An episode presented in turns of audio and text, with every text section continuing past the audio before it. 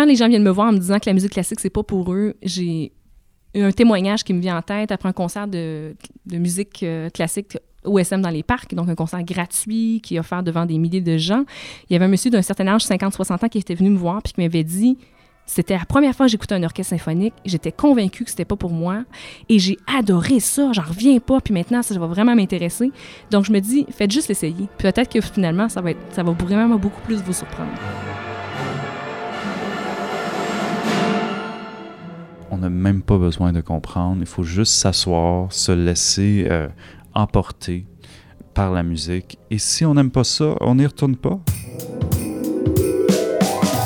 Bienvenue à Regard, un balado de la Place des Arts. Aujourd'hui, les nouveaux prodiges de la musique classique.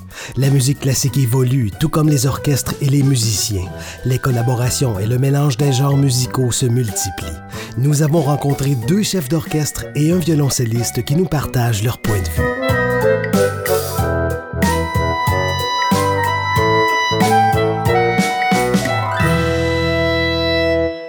Mon nom est Stéphane Tétrault, j'ai 25 ans, je suis violoncelliste et je suis très perfectionniste.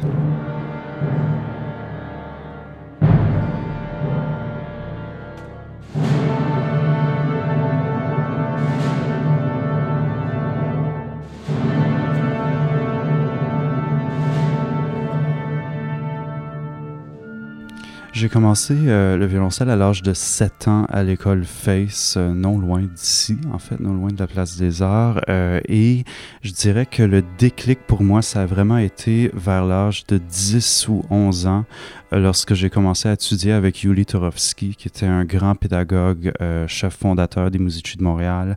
et il prenait pas beaucoup de jeunes élèves, mais il m'a pris exceptionnellement. Pour moi, sa, passion était tellement contagieuse qu'effectivement, il y a eu un gros déclic. Et à peu près à l'âge de 10 ou 11 ans, je savais déjà que je voulais euh, faire euh, du violoncelle pour le restant de mes jours, ce qui n'était pas rien à cet âge-là. En fait, le violoncelle était vraiment pas mon choix euh, d'instrument au départ. Euh, quand j'étais à l'école Face, euh, on m'avait proposé le violon et le violoncelle et j'ai immédiatement choisi le violon parce que pour moi, c'était un instrument plus familier. C'était un instrument plus petit aussi pour un jeune garçon de 7 ans. quand j'allais à, l'orchestre symphonique, je regardais que les violonistes et non les violoncellistes.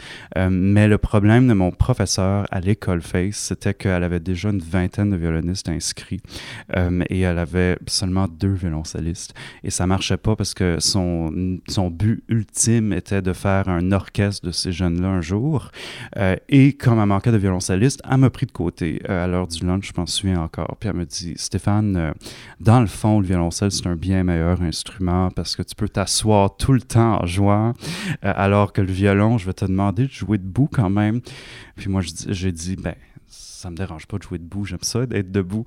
Elle a dit non, Stéphane, euh, de toute façon, le violon, c'est pas confortable. Est-ce que tu as remarqué que les violonistes ont toujours une marque euh, sur leur cou parce qu'ils doivent tenir le violon, c'est-à-dire, elle a tout essayé. Ça, ça marchait pas. J'avais vraiment la tête dure. Ça, c'est une autre de mes caractéristiques. C'est que quand j'ai quelque chose euh, en tête, ben souvent, je vais pas vraiment divaguer de, cette idée-là. Donc, elle me dit, bon, Stéphane, euh, prends le violoncelle et je vais t'acheter un cadeau à la fin de l'année. Et ça, ça a tellement fonctionné, je peux vous dire. Donc, je me suis fait acheter carrément. Je suis très satisfait euh, d'être violoncelliste en ce moment. Euh, ça fait plusieurs années que je suis satisfait. J'ai jamais eu même un cours de violon. Cependant, je dirais que mon répertoire préféré, c'est celui pour le violon. Donc, il, doit avoir quelque chose là-dedans parce que quand j'écoute les concertos pour violon, notamment le concerto de Brahms, qui est mon concerto préféré au monde, euh, j'aimerais ça pouvoir le jouer au violoncelle, mettons.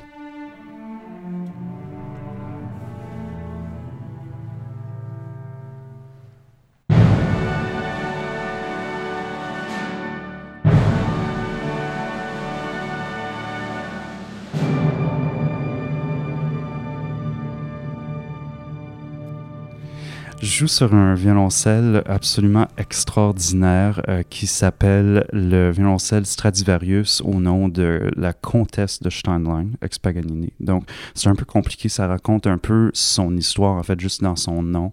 Euh, donc, le violoncelle a été fabriqué en 1707. Euh, il a appartenu à Paganini, dont le ex-Paganini, et il a également appartenu à une comtesse belge qui était elle-même violoncelliste amateur, aussi mécène pour les jeunes musiciens. Et par la suite, le violoncelle a appartenu à Bernard Greenhouse, qui était sans doute un des plus euh, extraordinaires violoncellistes américains euh, du 20e siècle. Et par la suite, euh, il m'est tombé un peu dans les mains grâce à la très généreuse mécène Jacqueline Desmarais, qui est décédée il y a un petit peu plus d'un an. donc, depuis ce temps-là, le violoncelle est resté dans la famille. Il appartient à sa fille maintenant, qui me le prête toujours.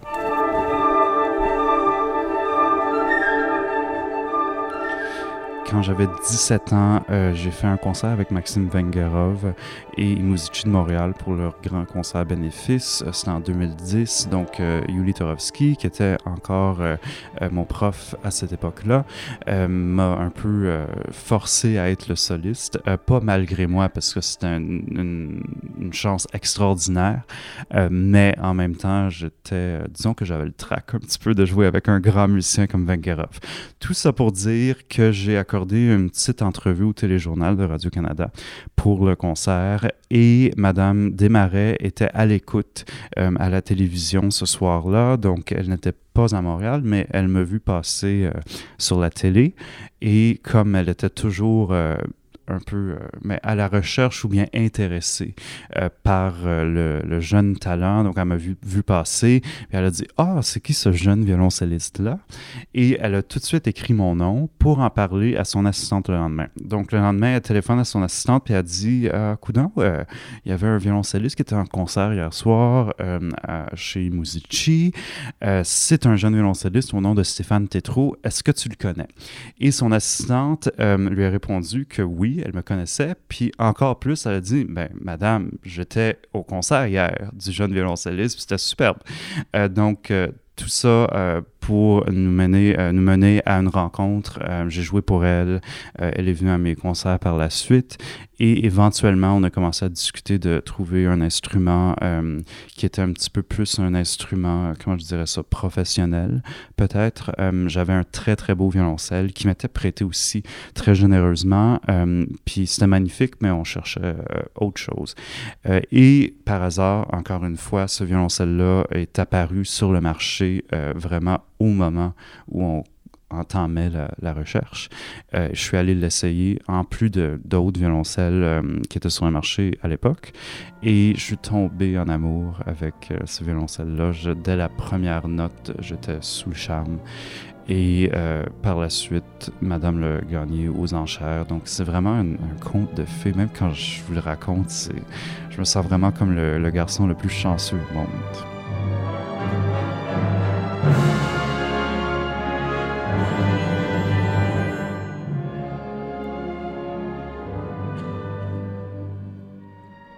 Je m'appelle Dina Gilbert, j'ai 34 ans.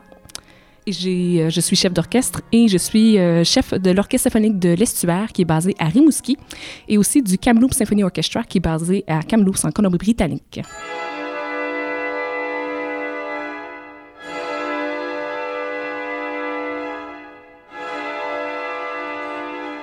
La musique était vraiment partie intégrante de, ma vie. Je viens d'une famille de six filles, donc euh, j'entendais beaucoup mes sœurs pratiquer à la maison dès mon plus jeune âge. Euh, donc euh, la musique était toujours là. On faisait des pratiques de chorale, j'entendais le piano constamment. Mais le déclic de vouloir en faire un métier, c'est vraiment arrivé plus tard. Donc au début, c'est un peu par le fait que j'avais, j'arrivais pas à trouver un autre chose qui me passionnait autant que la musique comparé à mes sœurs qui trouvaient autre chose comme domaine. Donc je me suis dit bon, j'allais faire un cégep en musique. Ça va me permettre pendant deux ans de voir qu'est-ce que qu'est-ce qui pourrait plus m'animer encore que la musique? Mais à chaque fois, finalement, je me rendais compte que la musique prenait le dessus puis que je me voyais pas faire autre chose. Par contre, je me sentais pas pianiste, je me sentais pas nécessairement clarinettiste, donc je n'avais pas encore trouvé exactement ce qui ce qui allait me passionner, dans le fond, à la musique classique. Donc, euh, c'est vraiment la direction d'orchestre, quand j'ai vu que c'était une possibilité, puis qu'on m'a ouvert les portes à, me coacher là-dessus, puis à, me guider, c'est vraiment à partir de ce moment-là que j'ai fait « Oh wow, c'est exactement ça que je veux faire ». Et euh, je pense que j'avais 17 ou 18 ans et j'ai eu l'occasion de diriger au Festival international des musiques militaires à Québec. Et il y avait plein de musiques militaires de partout dans le monde qui étaient là, qui produisaient un grand, grand festival, plein de concerts. Et il y avait seulement les jeunes cadets qui, bien entendu, ce n'est pas l'armée, qui étaient là comme pour représenter un peu euh, un autre, un autre angle de la musique militaire.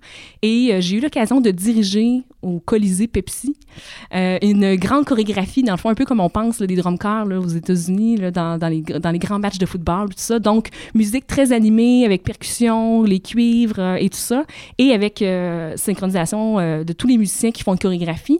Et j'avoue que ce moment-là, après avoir fait cet événement-là, d'avoir dirigé, puis de, me dire, waouh, j'étais une des personnes qui travaillait en collaboration avec tous ces musiciens-là, puis ensemble, on a réussi à donner une prestation incroyable, euh, même si c'était, dans le fond, quand même peut-être pas une si belle prestation. Le fait qu'on ait une ovation pendant plusieurs minutes, puis que j'ai eu la chance après ça de côtoyer plusieurs euh, chefs de ces différentes musiques militaires-là à travers le monde, puis leur poser des questions, c'est là que j'ai fait Oh wow, j'aimerais vraiment ça pouvoir faire ça. Mais je pense le trip d'équipe de, de, de, travailler avec des musiciens puis d'arriver à faire une prestation, là j'ai vraiment eu une montée d'adrénaline suite à cet événement-là.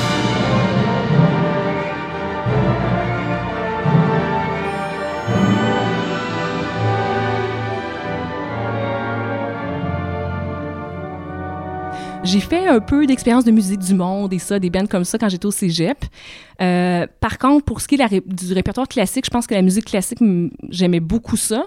Mais mes parents étant pas musiciens à la maison, on n'écoutait pas du tout du répertoire symphonique. On n'écoutait pas non plus aucune, c'était pas, ça faisait pas partie de la culture générale à la maison. Donc moi, ce que j'apprenais, dans le fond, c'est que je savais exactement le répertoire de chacune de mes sœurs, qu'est-ce qu'ils répétaient à chaque année à la maison. Mais c'est donc plus tard que j'ai eu ce déclic-là en étudiant à Montréal. Euh, donc à partir de 16 ans, je déménage à Montréal, je fais mon cégep en piano et clarinette. Et c'est à partir de là que j'ai commencé à découvrir tout le répertoire symphonique, puis à m'intéresser, puis à me dire, oh wow, euh, c'est tellement d'une plus grande richesse, à mon avis. Je trouvais que c'était une plus grande richesse que le répertoire solo, parce que justement, euh, répertoire solo euh, au piano, j'aimais pas tant l'idée d'être enfermé dans un petit studio pendant plusieurs heures à répéter seul. Moi, ce que j'aimais, c'est de de jouer ensemble, donc faire partie d'harmonie, faire partie d'orchestre. Et euh, le déclic donc de tout le répertoire symphonique est arrivé pour moi là, euh, avec grand appétit puis une grande curiosité. Euh, cégep, université, là, je, m'en allais à la, à la musicothèque, j'allais récupérer des partitions, je prenais des CD, puis c'est là, on dirait que je me suis, j'ai fait une boulimie de musique symphonique, je dirais, à partir de ce moment-là.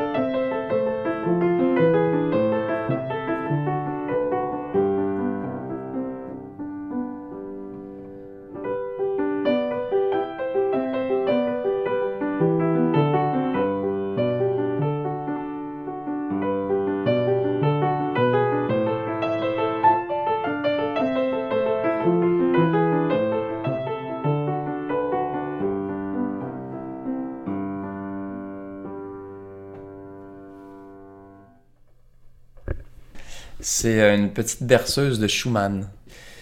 En fait, j'ai juste redécouvert des, petites pièces de Schumann euh, récemment, puis euh, je trouve que c'est c'est d'une simplicité, mais d'une en même temps d'une beauté, quelque chose que je trouve vraiment touchant là-dedans. puis c'est quelque chose qui rappelle, je sais pas, pour moi, ça, j'ai pas joué ça quand j'étais petit, mais pour une raison X, peut-être c'est une berceuse, ça, ça rappelle peut-être des moments euh, dans l'enfance. Il y a une petite nostalgie, je pense, dans cette musique-là que, que j'aime beaucoup.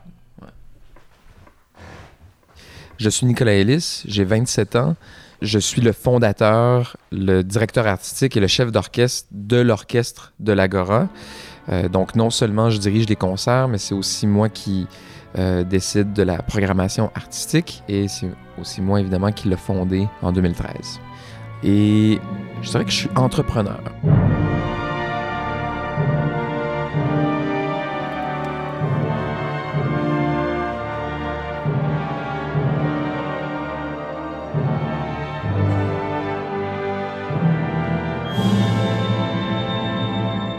Ben, moi, au départ, euh, mes parents sont musiciens. Ils, font partie d'un quatuor à cordes, le quatuor Saguenay, autrefois appelé euh, le quatuor Alcan.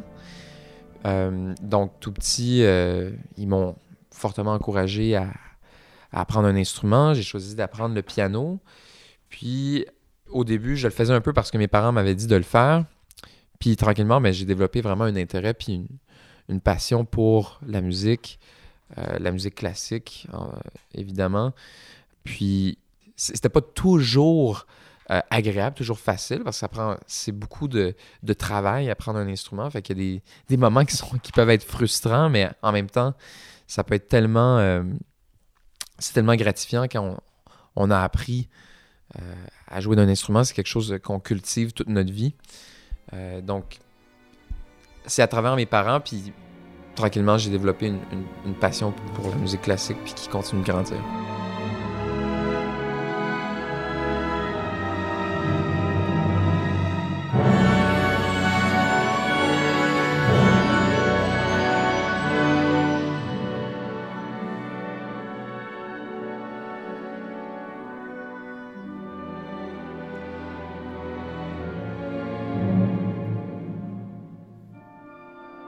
Raison pour laquelle j'ai fondé l'orchestre de l'Agora, c'était euh, à la base un désir de. Je pense que c'est très typique de ma génération. On, essaie de trouver une façon d'avoir un impact dans notre communauté, un impact euh, social. Euh, j'ai commencé par organiser des, concerts dans lesquels on soutenait des, causes sociales. Et éventuellement, ce qui est arrivé, c'est qu'en 2012, il y a eu la grève étudiante. Et moi, j'étais à ce moment-là étudiant au bac en piano à l'Université de Montréal et la faculté de musique est, euh, tombée en grève très tôt dans ce, ce processus de, grève. Puis euh, euh, tout d'un coup, il y avait beaucoup de musiciens qui décidaient de ne pas aller à leur cours de musique pour s'impliquer socialement, mais à la même temps, ils avaient le goût de jouer. Donc, c'était un peu des conditions idéales pour rassembler des musiciens qui soudainement avaient le goût justement de s'impliquer socialement et de, jouer euh, leur instrument. Donc euh, j'ai organisé deux grands concerts euh, à l'église Saint-Jean-Baptiste. On a, rempli l'église les deux fois, puis ça a été une expérience artistique et humaine qui ont été vraiment incroyables, qui m'ont vraiment touché. Puis encore, ça reste euh, certainement les moments les, les plus forts euh, que j'ai vécu euh, dans ma vie jusqu'à maintenant. puis ensuite, après le mouvement étudiant, donc on, moi j'ai voulu continuer ce, ce, projet-là d'implication sociale à travers la musique et j'ai donc fondé en 2013 l'orchestre de l'Agora avec mes collègues musiciens, mes, mes amis, qui a pour but d'impliquer le musicien dans, dans, sa communauté, puis de, le positionner vraiment comme un acteur de changement social. Euh, c'est aussi une occasion d'essayer de, de repenser aussi l'orchestre symphonique typique. Puis d'ailleurs, l'orchestre de l'Agora n'est pas un orchestre symphonique parce qu'on fait des concerts. Euh, cette année, par exemple, on a fait des concerts euh, plus baroque à 10 musiciens. On a fait un concert à la Maison Symphonique à 80 musiciens. On a fait un opéra de chambre avec l'Atelier lyrique de l'Opéra de Montréal avec 13 musiciens, 6 chanteurs. Donc, l'idée, c'est un peu de. En même temps, ça reste une plateforme super intéressante pour, pour moi puis mes collègues musiciens pour justement essayer de euh, challenger un peu le, le modèle typique de l'orchestre symphonique puis comment on peut réimaginer la façon dont on présente les concerts classiques aujourd'hui.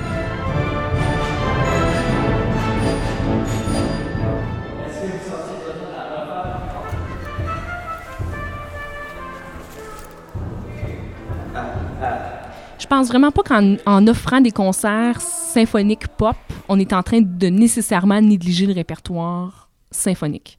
Pour moi, c'est deux choses. C'est que je me dis, un orchestre symphonique, c'est un instrument avec des incroyable. Dans ça, ça, ça l'ouvre à des possibilités incroyables par le fait qu'il y a plein d'instrumentistes, plein d'individus qui sont là pour nourrir une pièce. Et je pense que dans certains cas, quand il un, il un métissage qui est judicieux, qui est fait par des arrangements incroyables et avec des musiciens, une direction artistique qui, tient vraiment bien la route, on arrive à des rencontres vraiment spectaculaires.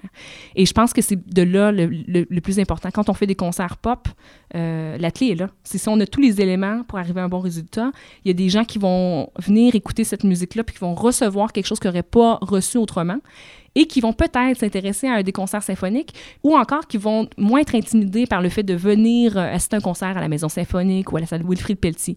Moi, je pense qu'on est là, euh, comme institution, euh, règle générale, on aime ça offrir différents produits pour différents audiences, différents publics. Et pourquoi pas? Je pense que de faire des, collaborations avec des artistes pop ou euh, autres que des artistes classiques, c'est super intéressant. Euh, j'en ai fait aussi beaucoup, euh, notamment avec Isabelle Boulay, Bruno Pelletier, Ariane Moffat. On a fait des, projets ensemble, des chansons ensemble. je pense que ça peut être super intéressant. Si ça réussit à aller chercher un autre public qui peut-être va revenir pour un concert de Bach, mettons, pourquoi pas? Je pense que c'est intéressant de faire du, crossover, comme on appelle, et de, jumeler euh, deux genres musicaux euh, pour euh, aller chercher un, résultat assez unique. Je pense, moi, je pense que c'est très intéressant, puis j'ai rien contre ça. Moi, je sais que j'ai vraiment adoré faire des concerts hip-hop symphoniques en France, et là, j'ai une, occasion incroyable l'année prochaine de partager la scène avec le groupe IAM. donc, je pense que ça va être vraiment spectaculaire, puis j'étais même surprise de voir à quel point IAM, Orchestre symphonique de Montréal, ça s'est vendu en quelques minutes seulement. Donc, c'est vraiment incroyable de voir ça, puis de me dire, ben les gens vont venir, ils viennent dans la salle parce qu'ils ont quelque chose qu'ils connaissent déjà, puis ils vont après ça se nourrir de quelque chose qu'ils ne connaissent pas, et on verra. Mais je pense que c'est certain que ça va donner des émotions fortes parce que quand c'est avec des bons arrangements et tout, puis ayant travaillé avec IAM, c'est des gens qui sont fabuleux sur scène et extrêmement professionnels. J'ai vraiment hâte à ces, moments-là. Si je suis vieux, oui je le peux.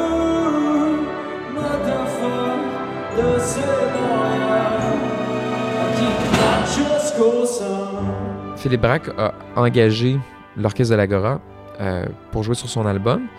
Puis moi, j'avais entendu parler de lui, puis euh, mais euh, là, c'était vraiment une occasion de vraiment plonger dans, son œuvre, puis vraiment le découvrir pour vrai.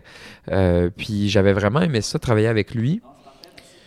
Puis c'est après la session d'enregistrement, j'ai dit, ce serait vraiment le fun de, de retravailler ensemble, qu'on t'invite dans notre saison.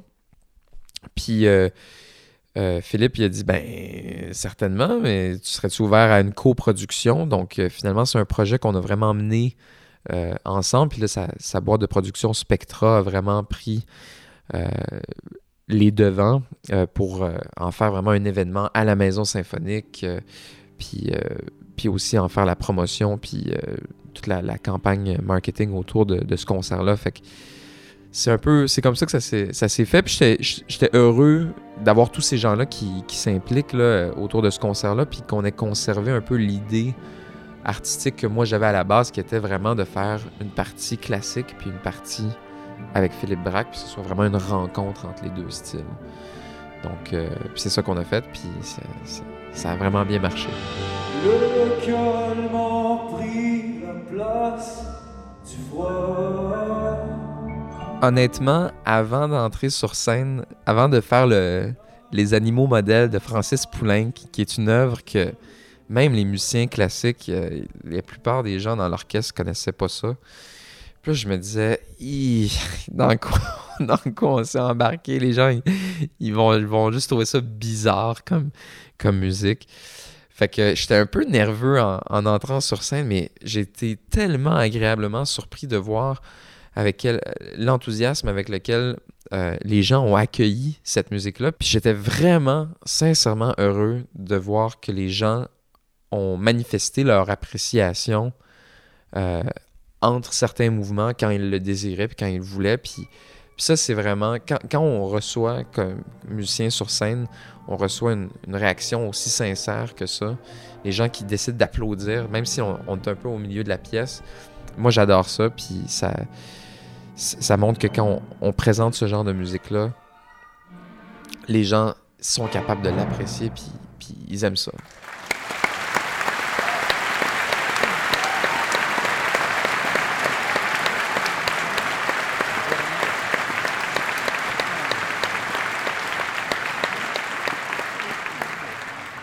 Dirais que de dire que la musique classique est souvent, euh, je sais pas, renfermée, élitiste, euh, conservatrice, euh, je pense que un peu un stéréotype qui a plus d'allure, euh, seulement parce que, euh, ben, il y a beaucoup de raisons, mais mettons si on prend la jeunesse, on, prend les jeunes musiciens, il y en a tellement, il y a tellement de talent euh, au Québec et au Canada, euh, des jeunes musiciens dans la vingtaine ou même avant la vingtaine, qui font carrière, qui renouvellent le public, qui réussissent à être, mettons, actifs sur les médias sociaux, qui vont chercher un nouveau public, qui sont de bons ambassadeurs ambassadeurs euh, de la musique classique.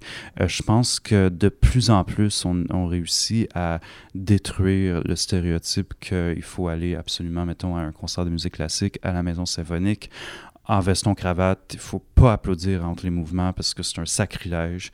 Euh, il faut pas, euh, il faut avoir peur même d'applaudir puisqu'on ne sait pas si c'est le bon moment. De plus en plus, on réussit à atteindre un public euh, différent, plus jeune, euh, peut-être moins expérimenté côté classique, mais ça dérange pas parce que si on, aime ça, moi en fait, j'ai toujours vu des personnes sur YouTube, mettons, à qui j'envoyais des vidéos ou qui me voyaient passer, qui étaient des grands fans de musique punk puis d'ailleurs, moi aussi, j'aime beaucoup la musique punk. Là.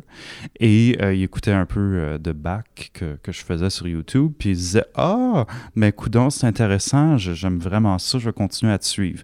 Puis c'est ben, une personne par une personne, mais je pense qu'on peut renouveler euh, le monde de la musique classique comme ça et rendre ça un petit peu moins guindé, un petit peu moins euh, élitiste, parce que je, je vois pas vraiment cette image-là de l'intérieur. Je pense en fait qu'il y a quand même plusieurs orchestres symphoniques qui se sont rendus compte qu'on doit moderniser un petit peu notre approche, mais moderniser sans par contre euh, enlever quoi que ce soit à la qualité artistique. Je pense que c'est ça qui, est remarquable de, de, des institutions que je vois ici à Montréal, exemple, l'Orchestre métropolitain de l'OSM. Je trouve que c'est des orchestres qui sont capables d'aller euh, avoir qui sont capables de démontrer une, image plus accessible par différents projets. Je pense à la virée classique de l'OSM pendant l'été, plein de concerts, euh, certains concerts gratuits, des ateliers éducatifs. C'est fait pour toute la, famille ou encore des, concerts avec seulement 45 minutes ou euh, 60 minutes de, de programme qui font en sorte que c'est plus facile d'aller pour une première expérience. Je pense que le danger, entre guillemets, là, de, de la musique classique, c'est pas tant. C'est qu'on se ferme les portes nous-mêmes, en fait. Dès qu'on essaie de sortir un peu de la, de la zone de, de confort, en quelque part, qu'on s'associe avec euh, euh, des artistes peut-être qui n'ont pas l'habitude de travailler avec euh, des musiciens classiques ou avec d'autres disciplines, que ce soit la danse, le théâtre, je dirais qu'en général, les autres disciplines sont davantage euh, peut-être euh, ouvertes puis euh, curieuses de, de faire des mélanges comme ça. Puis, je veux dire, j'aime aller au théâtre à l'occasion, puis je remarque que les, le, le, milieu du théâtre en général a trouvé une façon bien plus dynamique et euh, intéressante pour, les, pour le, le, grand public en général de présenter des œuvres contemporaines, puis de euh, d'avoir un esprit de création, alors que en musique classique, souvent, c'est l'inverse. Les, des fois, les gens s'excusent presque de, de, faire de la création, alors que au contraire, il faut, il faut en faire, il faut aller vers ça, parce que sinon, c'est sûr qu'on peut pas juste compter sur les 200-300 dernières années de répertoire, puis penser pouvoir toffer là-dessus euh, indéfiniment. Fait que, fait que oui, il y a un peu de. En quelque part, c'est un peu conservateur. Puis l'orchestre de l'Agora, à tout le moins, c'est on essaie un peu de, briser ce, genre de, perception-là, puis ce genre de. Ouais, c'est ce, ce, mode de pensée-là, des fois, qu'on retrouve chez les musiciens classiques.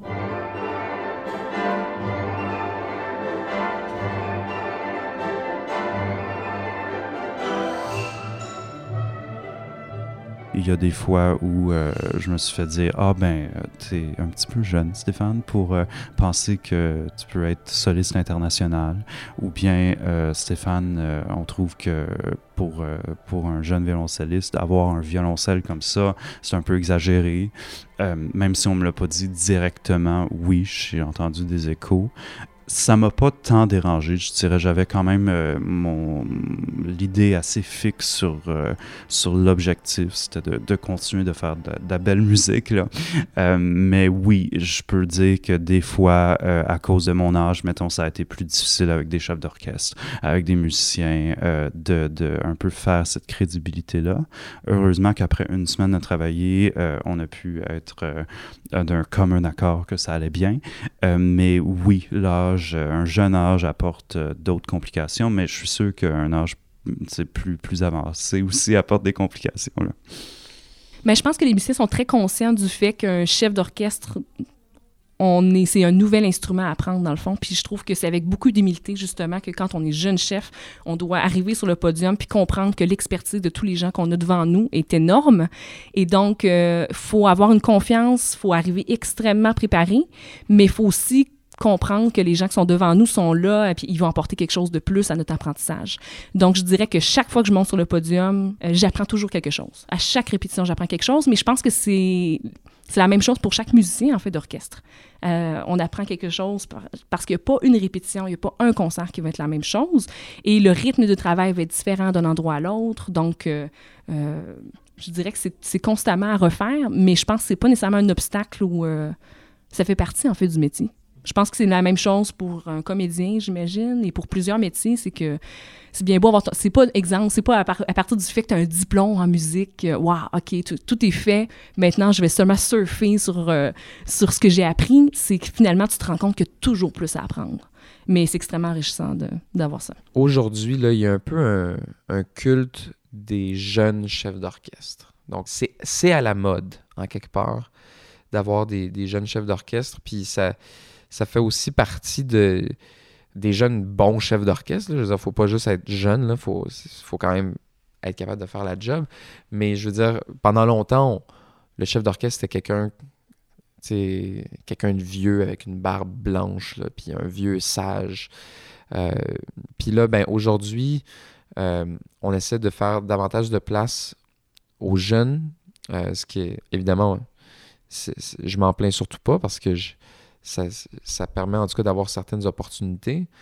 Euh, Qu'est-ce que ça va donner dans 40, 50 ans? Comment ça va être perçu? Je ne le sais pas, mais les projets que je fais en ce moment, euh, j'espère que je vais être capable de garder cette fraîcheur-là, puis ce côté-là un peu de découvrir, euh, amener les gens à découvrir de nouveaux répertoires, même des nouveaux lieux où on peut présenter ce, cette musique-là.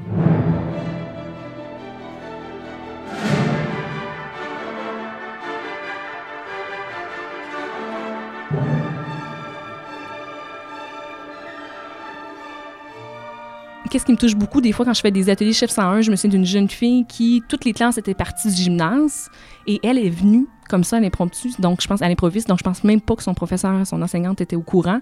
Puis elle est venue me voir, puis elle me dit Merci beaucoup, j'ai vraiment beaucoup aimé ça aujourd'hui et moi j'ai décidé que je vais être chef d'orchestre. Donc moi je me suis dit Waouh C'est elle, cette rencontre-là de 45 minutes dans le gymnase de son école a été une révélation, parce qu'elle s'est dit Ça va être ça. Puis je sais que ça a été assez profond pour elle parce que je l'ai entendu parler par la suite par euh, sa mère qui en avait discuté avec d'autres personnes puis tu sais le, le, le, les messages passent rapidement à, Rimouski donc je savais que ça avait vraiment marqué euh, cette jeune fille là donc ça je trouve que dès le plus jeune âge c'est là je pense qu'on a des ancrages on, ancre des choses sans le savoir par un bien conscient qui plus tard va vraiment structurer notre façon de voir la vie en se disant qu'il y a des choses qui sont possibles des choses qui ne le sont pas il me reste que de me dire que j'ai peut-être ce petit impact là sur certaines personnes je trouve que c'est super euh, enrichissant puis valorisant dans notre métier.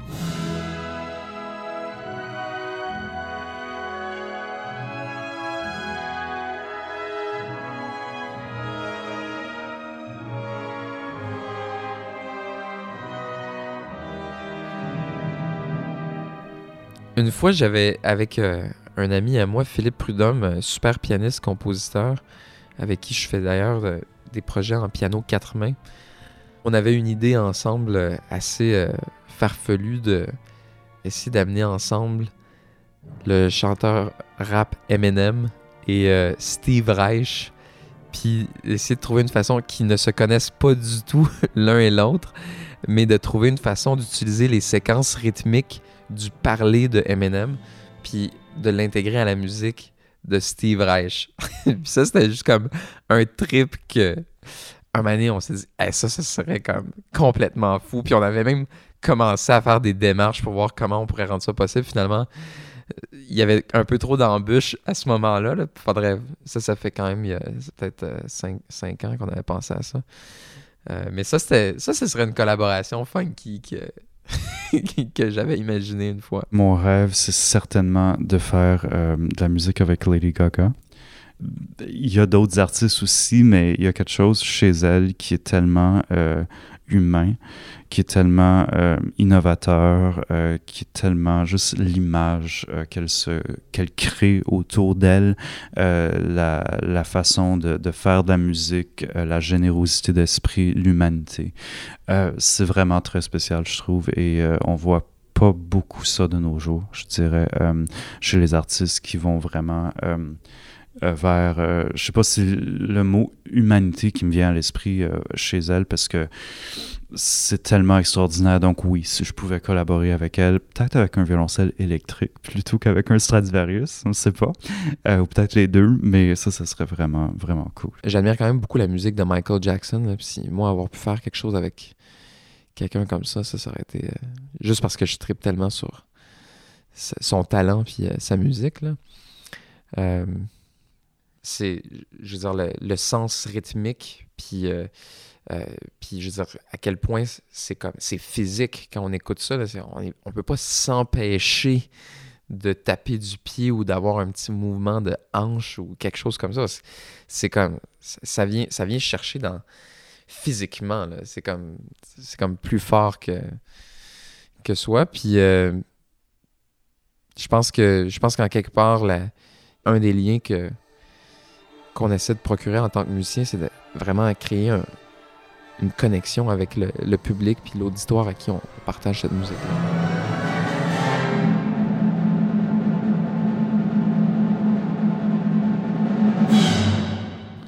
Je pense qu'il y a tellement de compositeurs aujourd'hui qu'on devrait connaître, euh, ne serait-ce qu'au Québec. Euh, euh et moi, on fait la création d'un concerto de Denis Goujon à la fin mai, le 26 mai, à la Maison Symphonique. Euh, et ça, c'est, je peux vous dire, là, ça va être une œuvre extraordinaire. C'est une œuvre extraordinaire qui attend juste la première au mois de mai.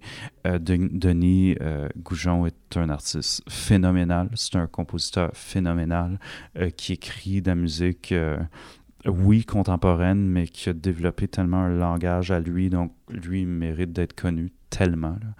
Euh, sinon, il y a... Euh, il y a tellement de compositeurs. Il y a Arvo Pärt, mettons, qui devrait être connu de tous, je pense. C'est un, compositeur qui a beaucoup écrit pour des chorales, de la musique chorale.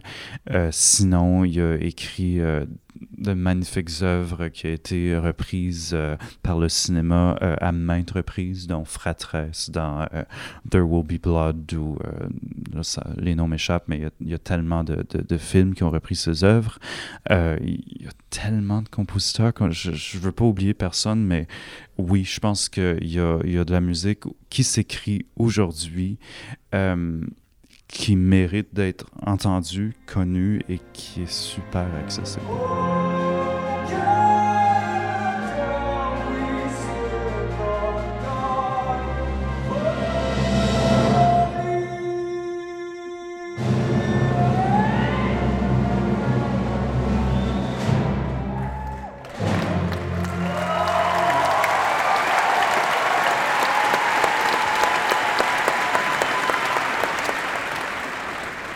Des compositeurs tout jeunes, on ne sait pas encore l'impact de cette œuvre-là. Est-ce que c'est une œuvre mineure dans le parcours du compositeur? Est-ce que c'est à partir de là que c'est une nouvelle période et que cette œuvre-là va être jouée dans 30 ans, 40, 50 ans ou 200 ans? Et ça, d'arriver à peut-être être la personne qui va pouvoir aider en collaborant avec un compositeur euh, à faire en sorte qu'un compositeur comme ça pourrait émerger, juste cette possibilité-là, pour moi, c'est excitant.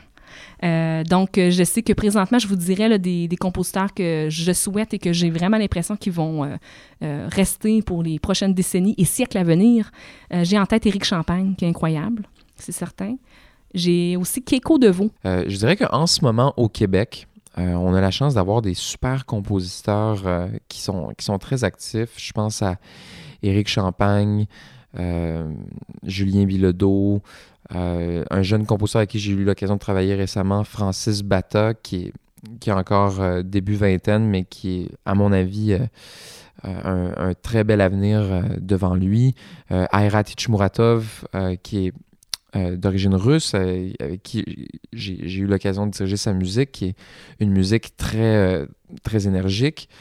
Il y en a beaucoup. Il y a une scène très active de compositeurs. Euh, contemporain, puis il suffit de de tendre l'oreille puis d'aller à des concerts pour euh, pour voir à quel point euh, il y a des créateurs puis constater aussi les gens qui, qui essaient de, de les mettre de l'avant puis il faut encourager ça.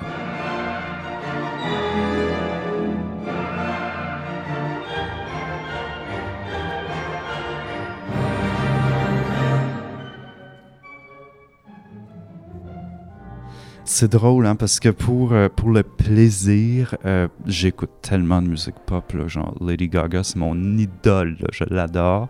Euh, le jazz, la chanson française, j'aurais tellement aimé entendre Edith Piaf en vrai. les Sex Pistols, c'était mon band préféré de loin. le grunge, Nirvana, je pourrais écouter ça pendant des heures. je pense que c'est important de le dire, parce que les musiciens classiques, on est, on est des, des, des personnes très ordinaires, comme les On n'est pas plus spéciaux parce qu'on décide d'écouter euh, du malheur. Pas, du tout. J'adore Lady Gaga, puis ça va rester de même. Regard. Recherche Louis-Philippe Labrèche. Entrevue Marc-André Mongrain. Montage et narration Jean-François Roy. Regard est un balado produit par la Place des Arts. Pour plus de balados, visitez placedesarts.com barre balado.